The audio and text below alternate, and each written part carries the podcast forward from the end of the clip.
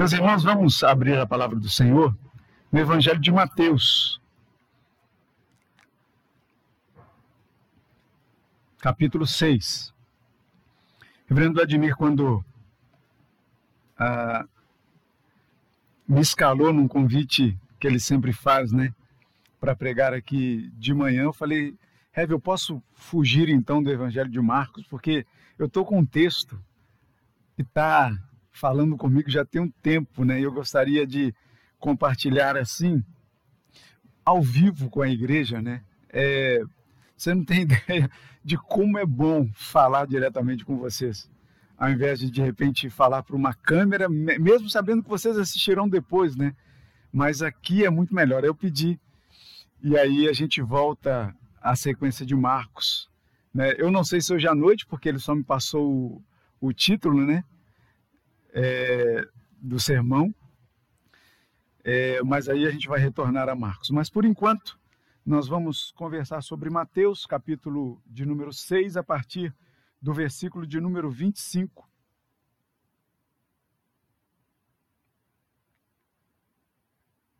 Texto muito conhecido que eu convido você a acompanhar a leitura comigo, que diz assim: Por isso vos digo, não andeis ansiosos pela vossa vida, quanto ao que haveis de comer ou beber, nem pelo vosso corpo, quanto ao que haveis de vestir. Não é a vida mais do que o alimento e o corpo mais do que as vestes? Observai as aves do céu. Observai as aves do céu. Repito, observai as aves do céu não semeiam, não colhem, nem ajuntam em celeiros. Contudo, vosso Pai Celeste a sustenta. Porventura não valeis vós muito mais do que as aves? Qual de vós, por ansioso que esteja, pode acrescentar um côvado ao curso de sua vida? E por que andais ansiosos quanto ao vestuário? Considerai como crescem os lírios do campo.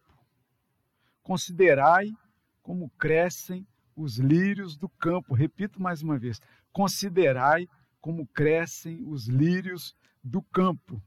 Eles não trabalham, nem fiam. Eu, contudo, vos afirmo que nem Salomão, em toda a sua glória, se vestiu como qualquer deles. Ora, se Deus veste assim a erva do campo, que hoje existe e amanhã lançada no forno, quanto mais a vós outros, homens de pequena fé? Portanto, não vos inquieteis, dizendo: que comeremos, que beberemos, ou com que nos vestiremos? Porque os gentios é que procuram todas estas coisas. Pois vosso Pai Celeste sabe que necessitai de todas elas. Buscai, pois, em primeiro lugar o seu reino e a sua justiça, e todas estas coisas vos serão acrescentadas. Portanto, não vos inquieteis com o dia de amanhã, pois o amanhã trará os seus cuidados. Basta ao dia o seu próprio mal. Louvado seja o nome do Senhor. Vocês já entenderam onde a gente vai basear o nosso sermão, né? Não é isso? Observai as aves do céu, considerai como crescem os lírios do campo. Eu planejei falar muito pouco essa manhã. Se bem que a gente vai falar de uma coisa que eu gosto tanto, que eu fiquei até meio temeroso de falar, que eu vou falar pouco essa manhã. Mas vamos lá. É, dizem que ansiedade é o mal do século. Né? E aí eu me pergunto assim: de que século a gente está falando? Porque desde o ano 30 do primeiro século, do ano 30 mais ou menos, foi quando Jesus falou isso aqui, ele já falava sobre ansiedade. Então a ansiedade, eu acho que é, é um mal de sempre, desde que o pecado entrou no mundo. A ansiedade é um mal de sempre, não é um mal desse século. Pode ser agravada por uma ou outra coisa, mas a ansiedade sempre existiu. Tanto que Jesus toca tão forte nesse ponto, a ponto de abrir um, um, um, um tempo no Sermão do Monte, que é onde a gente está aqui nesse contexto, para falar disso aqui, para dizer para mim e para você, para dizer para aquele povo que estava todo, todo mundo lá reunido ao redor dele, multidões de discípulos, os apóstolos ali, todos ao redor, ao redor dele, e ele dizendo: Olha, para que, que vocês estão ansiosos? Observai as aves do céu. Considerem como crescem os lírios do campo.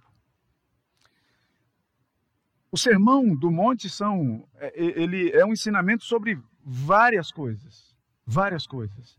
Então você tem ali a partir do capítulo 5 de Mateus essa concentração ali daquele, daqueles ensinos de Jesus. Esse, essa passagem aqui que nós lemos, por exemplo, tem no, no Evangelho de Lucas também. Lá ele, ele é mais específico quando ele fala de pássaros, que ele foca muito em, no corvo. Ele diz assim: olha só o, o corvo, né? observe o corvo. E Mateus trata mais de forma genérica, falando aves. E depois os dois eles falam do lírio e depois generalizam também dizendo sobre a erva do campo. Mas o fato é que é, desde que esse texto ele habitou mais profundamente no meu coração nesses últimos, nessas últimas semanas, é, eu comecei a, a, observar mais do que eu já, já observava as aves do céu. E não vou dizer para você os lírios do campo, mas as flores no, no vaso que a gente tem em casa, sabe a plantinha que você tem em casa, ainda que ela não dê flor, passa a observar mais ela. Ao invés de só dar água ali, que é o sustento, passa a observar mais. Eu, eu realmente nasci é, enfincado no meio de, de bicho e de natureza, árvore e tudo mais. Eu sei disso, lá no interior de Minas. Então, quando eu cheguei aqui no Rio, eu me maravilhei com pássaros que eu não via lá. Então, você imagina só que encantamento que eu tive quando eu vi uma gaivota do mar. Eu não tinha ideia do que era isso. Para vocês é uma coisa tão comum, é ou não é? Vocês têm costume de olhar as gaivotas?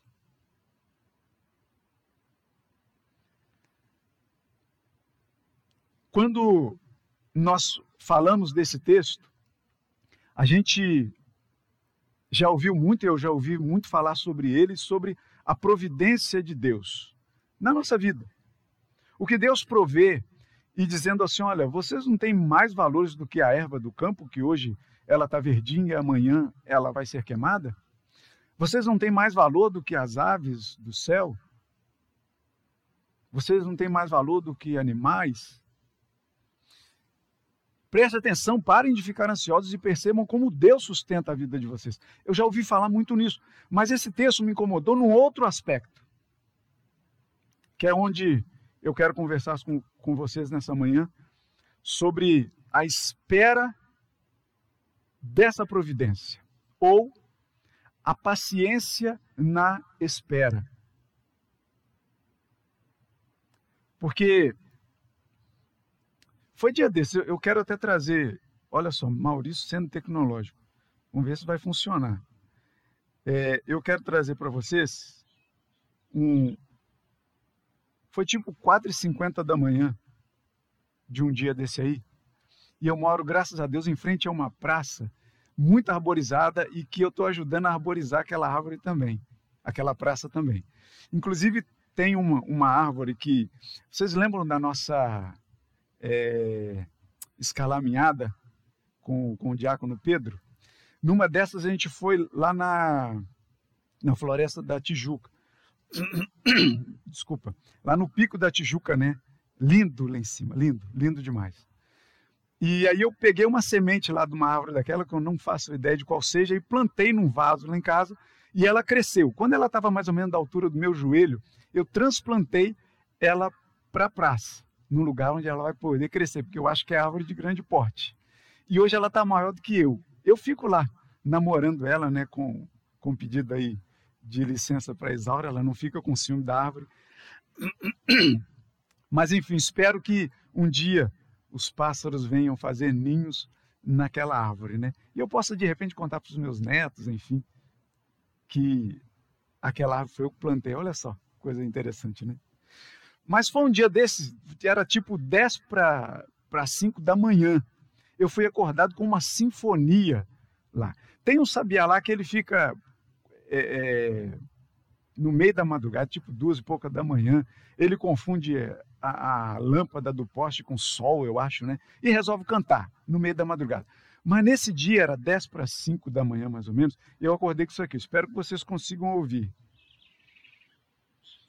Vocês estão ouvindo?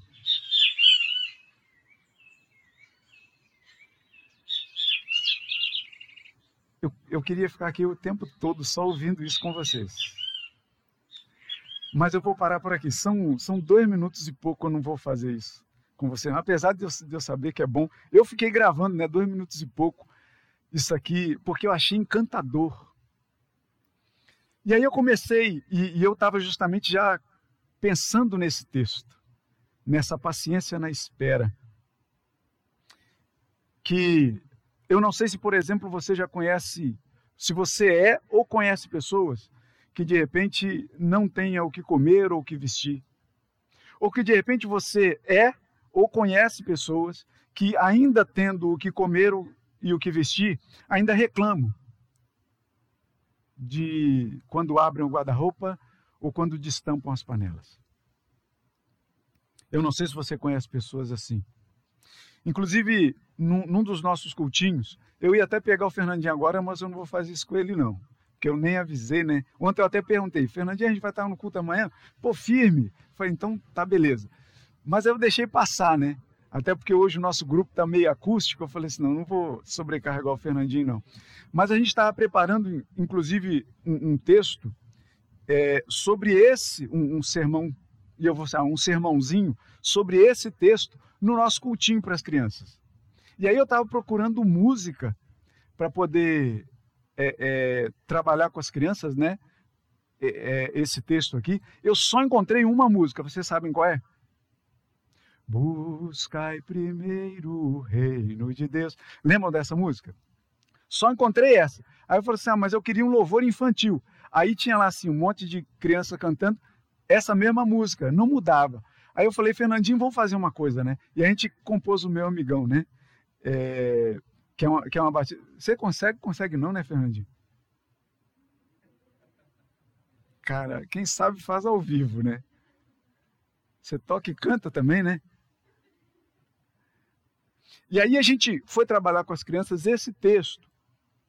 E justamente chegando nessa época de Natal, hoje esse louvor vai estar lá, inclusive, no cultinho, porque justamente é, é, fala assim: eu não quero ficar ansioso se eu vou ter presente de Natal. E a gente está chegando, né? A gente já acostuma desde cedo as crianças a ficarem ansiosas. Não é mesmo, Fernandinho? Conseguiu pegar o tom já?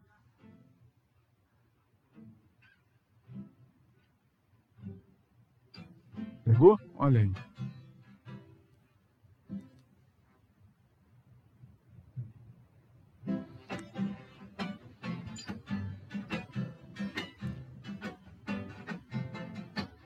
Eu não quero ficar ansioso. Se vou ter presente de Natal. Se na mesa não tem carne, só ovo. Se não tem um brinquedo novo. Não vou ficar perdendo a cabeça. Eu não vou fazer os gestos aqui não, tá? Para não constranger. E você disso não se esqueça. Não vou ficar reclamando não.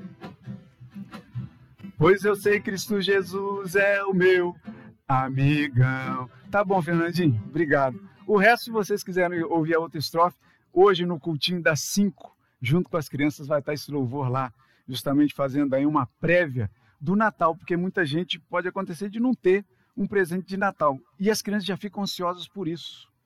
A gente já educa as crianças a ficarem ansiosas. A gente esquece de pedir, por exemplo, obrigado, viu, Fernandinho? A gente esquece muitas vezes de ensinar as crianças a fazer o que Jesus pediu para um monte de marmanjos sentado ali ao seu redor. Para um monte de homem, mulher, criança que estava ali sentado ao seu redor. A gente esquece que Jesus disse, disse para aquelas multidões, dizendo assim: observem os pássaros, olhem para as plantinhas. A gente acha que, que isso é só providência de Deus, mas não é. E aí eu pensei assim, tá, será que é de repente dar uma olhada assim, pô, legal, voam bonito. Ou então, pô, que legal essa plantinha aqui, tá bonita, florida. Não é isso. Quando eu digo aqui aos irmãos, né, é, a paciência na espera, é que a gente é muito imediatista. E a ansiedade faz isso. A gente quer tudo para agora. A gente não pode esperar. Por mais que a gente seja mestre, um povo que é de espera. Quantas filas você já enfrentou até hoje? Em quantas filas você já esteve com uma impaciência fora do comum? Não é fácil, não. A gente sabe disso, que a burocracia muitas vezes deixa a gente numa fila que é indigesta. Dia desse eu estava. É, é, não sou Forrest Gump, não. Eu vou contar algumas histórias aqui para vocês, né? Mas dia desse eu estava. Dia desse já tem algum tempo. Eu estava na fila do banco. E na fila do banco, eu levo o livro, palavra cruzada, um pedaço de papel para poder escrever. E aí, veio um, um, moço atrás de mim, mas reclamando de tudo, da vida, de tudo e tudo mais. Mas reclamava também da fila do banco, que estava demorando, não sei o que mais lá. Tal. E sabe daquela lei que eu não sei se tem 15, 20 minutos, se não é ali no, nos primeiros dias, né, que você tem? Eu, falei, eu perguntei para ele, você sabe que tem uma lei que você não pode ficar, sei lá, 15, 20 minutos mais na fila que tem que te atender? Ah, mas isso não funciona. Funciona. Eu falei, você pode guardar meu lugar aqui? E aí fui lá falar com o gerente, porque eu queria fazer em paz ali minha palavra cruzada, ou bater um papo agradável, né? Mas não ficar reclamando de fila, porque se a gente reclama da fila, parece que ela demora mais ainda, né? E aí eu fui lá falar com o gerente, o gerente falou assim, não, porque hoje a gente está com falta de pessoal. Eu falei assim, eu não sei, mas tem uma tal de uma lei, e tem um cara ali que não está deixando eu fazer palavra cruzada. Sossegado.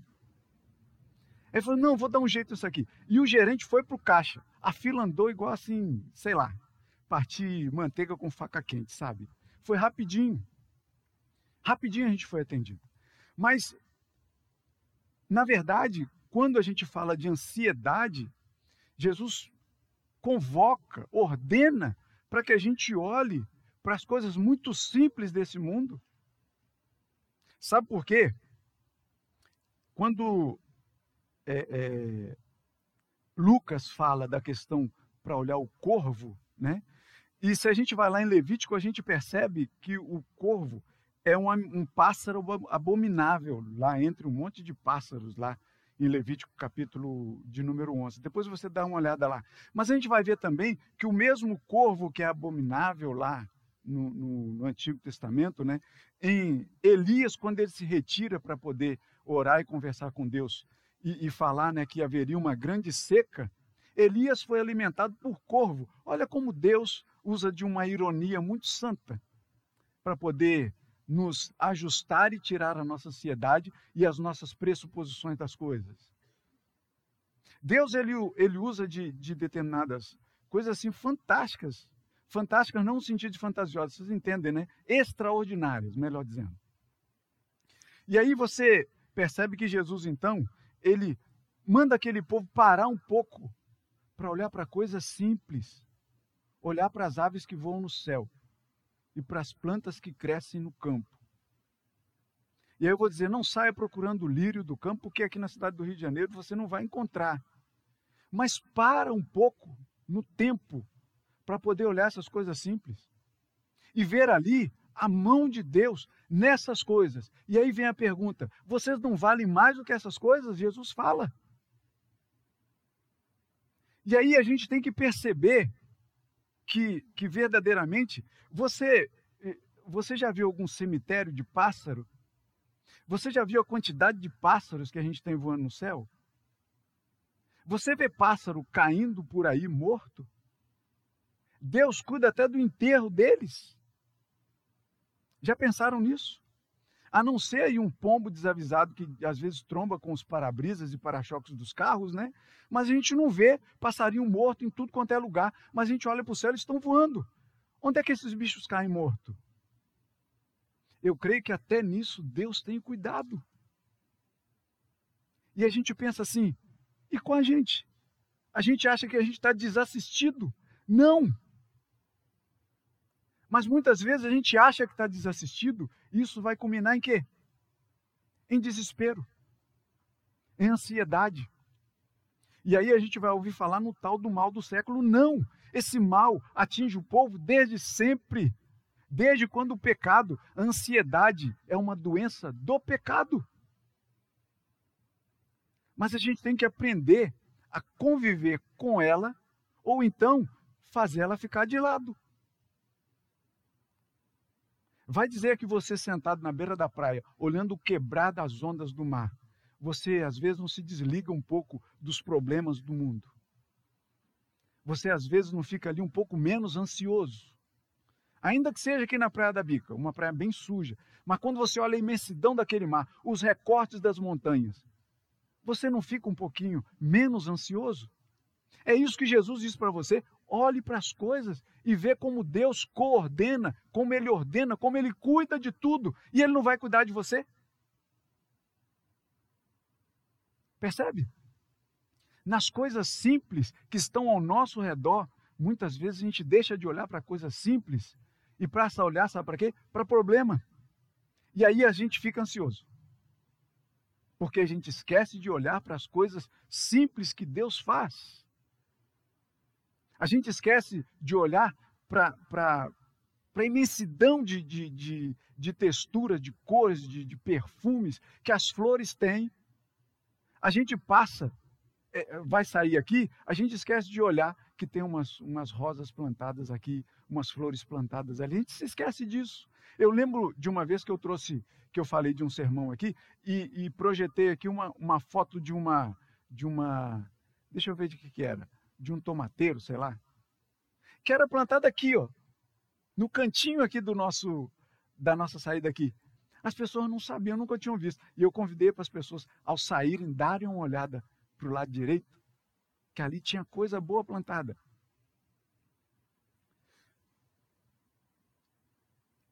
Quando o Senhor Jesus ele diz para a gente olhar para as aves do céu, eu confesso aos irmãos assim, eu nunca, nunca levei meus filhos ao zoológico, nunca. Na, na verdade, assim, a única vez, a única oportunidade que eles tiveram de ir foi quando eu levei os filhos dos outros, quando a gente fazia um trabalho lá no, no lixão de Gramacho. Um dia a gente é, conversou com uma empresa de ônibus, a gente lotou o ônibus de, de das crianças de lá para levá-las para o zoológico. Olha assim, é, eu levei, ao pensar nisso, né, é, foi uma coisa assim para poder alegrar o coração um pouco daquele povo que só via tragédia na vida deles. Mas eu confesso que quando, quando eu cheguei lá no zoológico, eu falei assim, aqui não é lugar de trazer criança, tadinhas. Porque por mais, eu, eu acho melhor colocar a criança assim na frente de uma televisão e assistir é, algum canal desse aí que mostra muito mais detalhe do que a gente vê lá. Eu escrevi um, uma poesia grande sobre isso. Eu não vou ler todos aqueles. Eu separei só três trechos dessa poesia que fala de aves. Que foi um é, o título é Minizou ou a Arca Furada, né? Fazendo um, um, a, a, a arca de Noé, que diz assim: que plumagem bonita que tem essa ema. Ela faria muito mais poses se vivesse livre em outra cena. Como são bonitas as araras! Olha só o voo daquela. Pena que não podem alçar voos maiores, pois não passam daquela tela. Que amarelo vivo tem o bico do tucano, só demonstra um pouco de ânsia, pulando de um lado a outro nessa gaiola gigante. Parece querer tomar impulso para voar maior distância. E, e aí eu fui para alguns outros bichos lá, né? Da cobra, do, do urso. Fiquei com dó daqueles bichos lá. Vontade de, de abrir aquele tudo lá e soltar, né?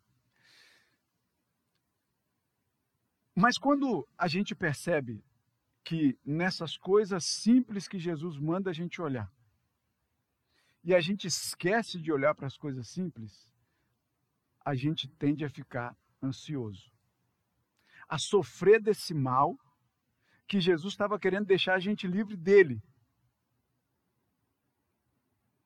A gente esquece do que Paulo escreveu, que para a liberdade foi que Cristo nos libertou, e a gente quer ficar preso à ansiedade, preso às tragédias do mundo. É como se a gente tivesse um prazer, e eu espero que você não tenha esse prazer, de ficar ou de não perder um telejornal nesses tempos de pandemia. Eu espero que você não tenha esse prazer macabro. Porque o prazer de estar ali assistindo um telejornal, de qualquer canal, eu não estou não tô falando aqui de uma ou de, de empresa X ou Y, não. Eu estou falando de qualquer um deles. Que você liga, você vai ficar ansioso. Mas você não quer perder o tempo que você perde olhando para cada canal de olhar as aves do céu. E eu volto a dizer, eu estou enfatizando nisso. Não é porque eu gosto de bicho. Não é porque eu gosto de olhar o, o voo das aves, até do urubu, que é um voo lindo. Eu não sei se vocês já perceberam isso, apesar de eu considerar um bicho feinho. Mas foi Deus que criou. E ele tem um voo panorâmico lindo, se você prestar atenção nisso. Não é porque eu gosto disso que eu estou falando isso para vocês, não. É porque Jesus mandou para aquele povo todo lá observar as aves do céu. E não é uma olhadinha só. Mas sabe muitas vezes o que acontece? O que acontece é que muitas vezes nós não temos paciência nessa espera. Porque antes da providência de Deus, e esse texto é um texto que fala, que fala claramente de providência, ou não é? Quando Deus diz assim: olha só, as aves não fazem nada e Deus as sustenta. As plantas não, não têm vontade própria, mas Deus veste as plantas mais bonito do que Salomão já vestiu em toda a sua glória.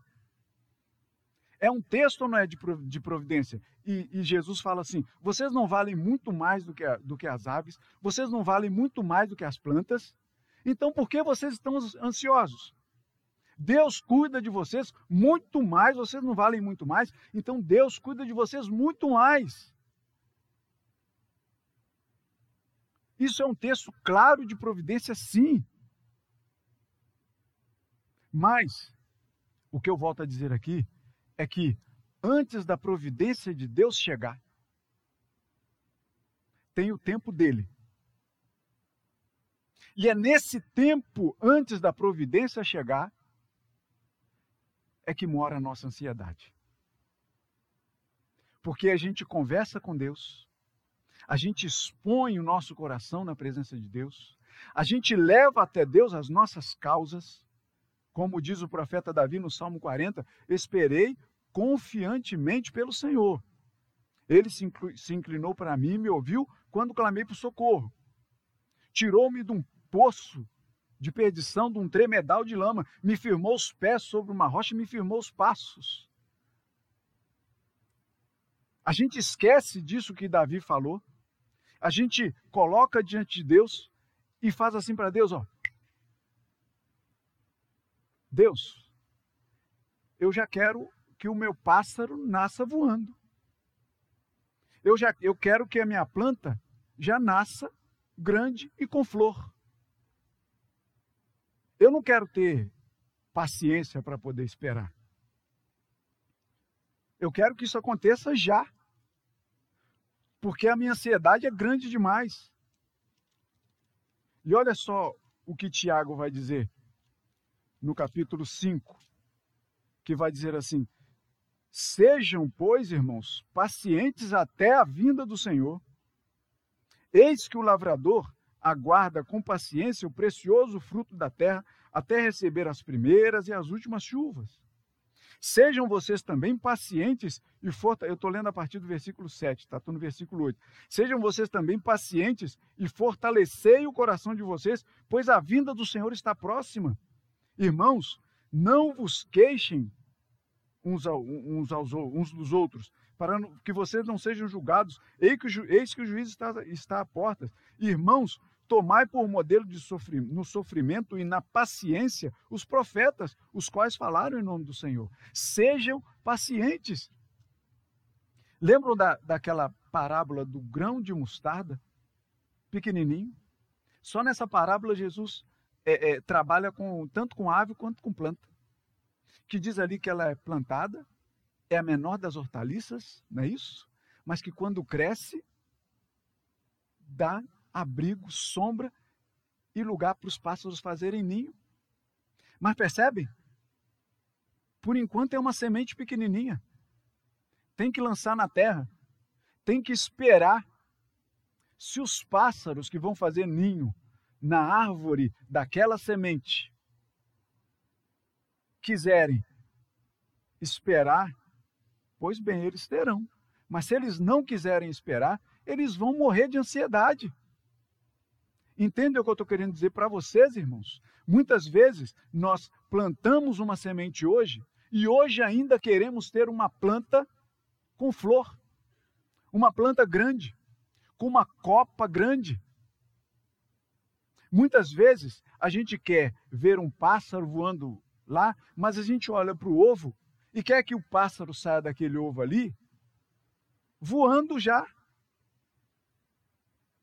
Como se o Senhor tivesse que obedecer aos nossos estalos de dedo para que ele possa agir.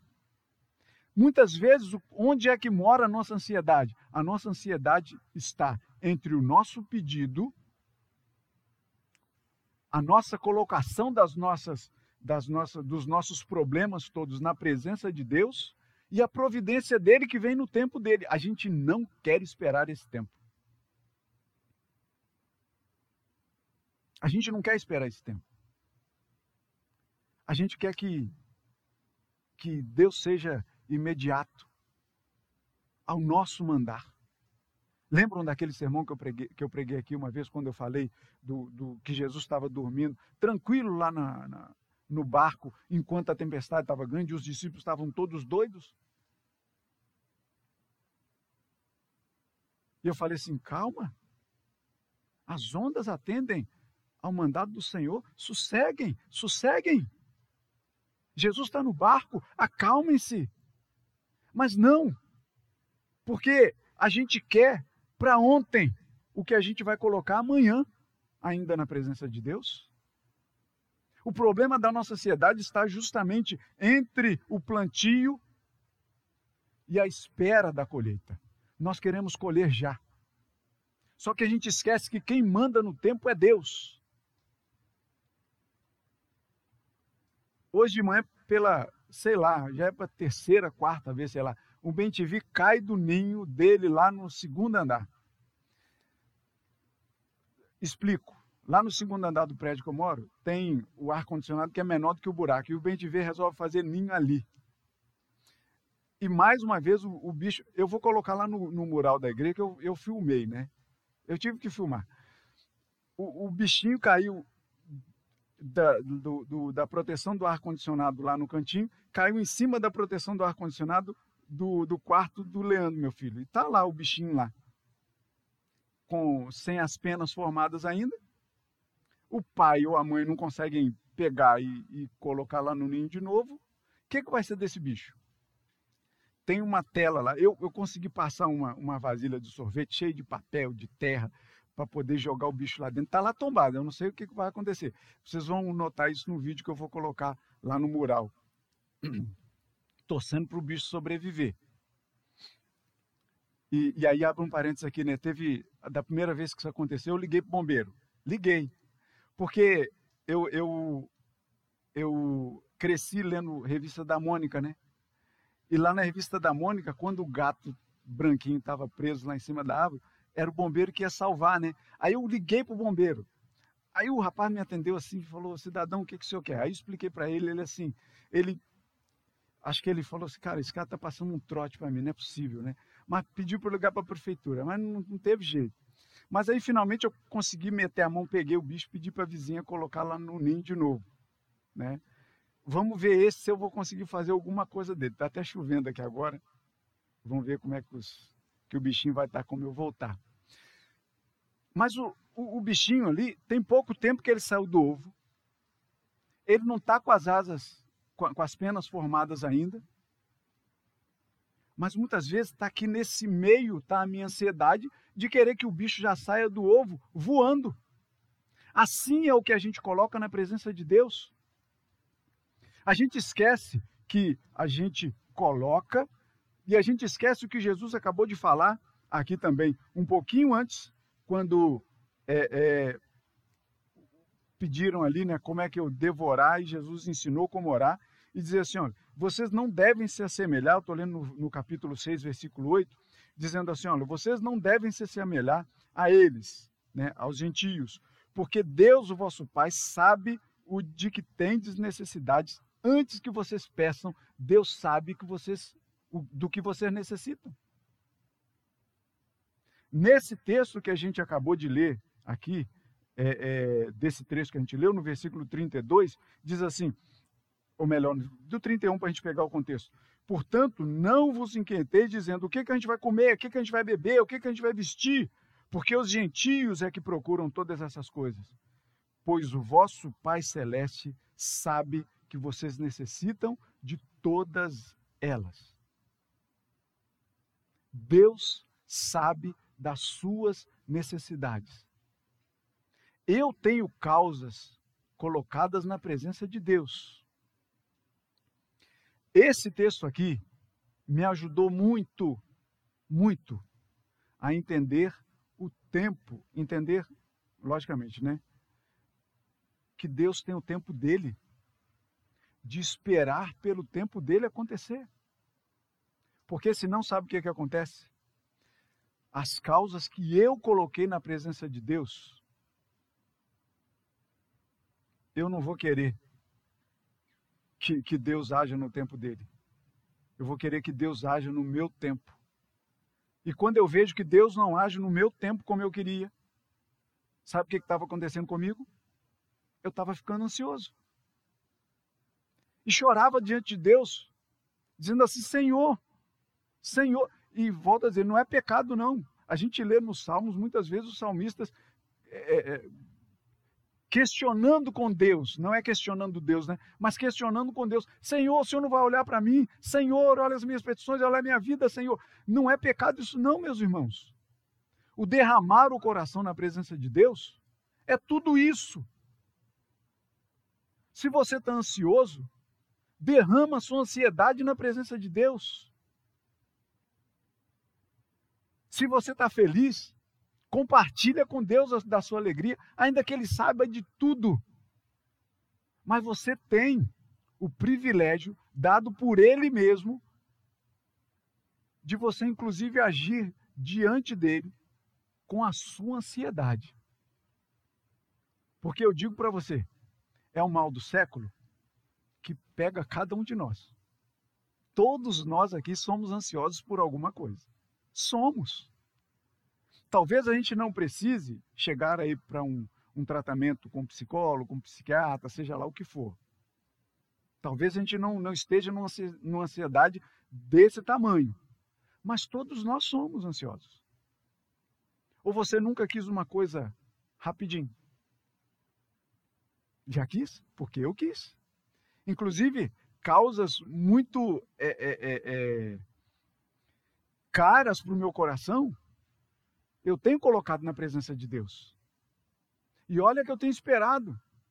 E passa um ano, e passam-se dois anos, e três anos, e a resposta de Deus não vem, e eu, Senhor, Senhor, mas como assim, Senhor? E aí eu escuto Jesus dizendo o que para mim? Meu filho, o pássaro não sai do ovo voando. A planta que você semeou hoje, amanhã ela não vai estar com flor. A paciência na espera.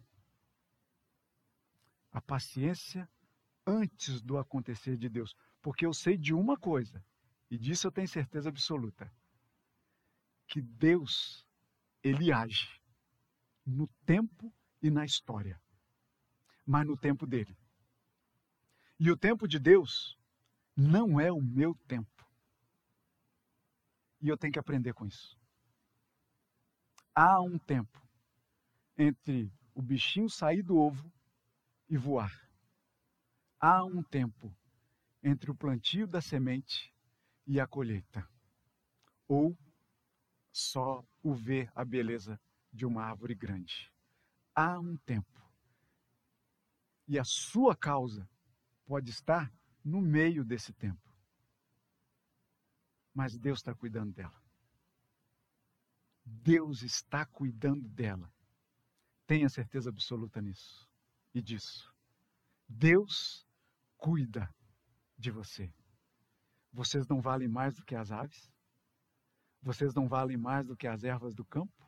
Que hoje estão verdinhas e que amanhã vão ser queimadas?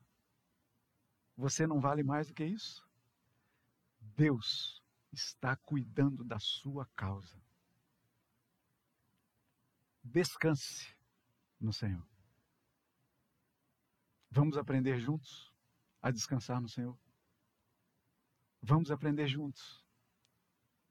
Então, enquanto a gente espera que a providência de Deus aconteça no tempo dele, que é o certo, que é o correto, que é o maravilhoso, enquanto isso, vamos olhar para as aves do céu. Enquanto isso, vamos olhar para as plantinhas lá do nosso vaso. E que Deus nos abençoe, em nome de Jesus. Amém.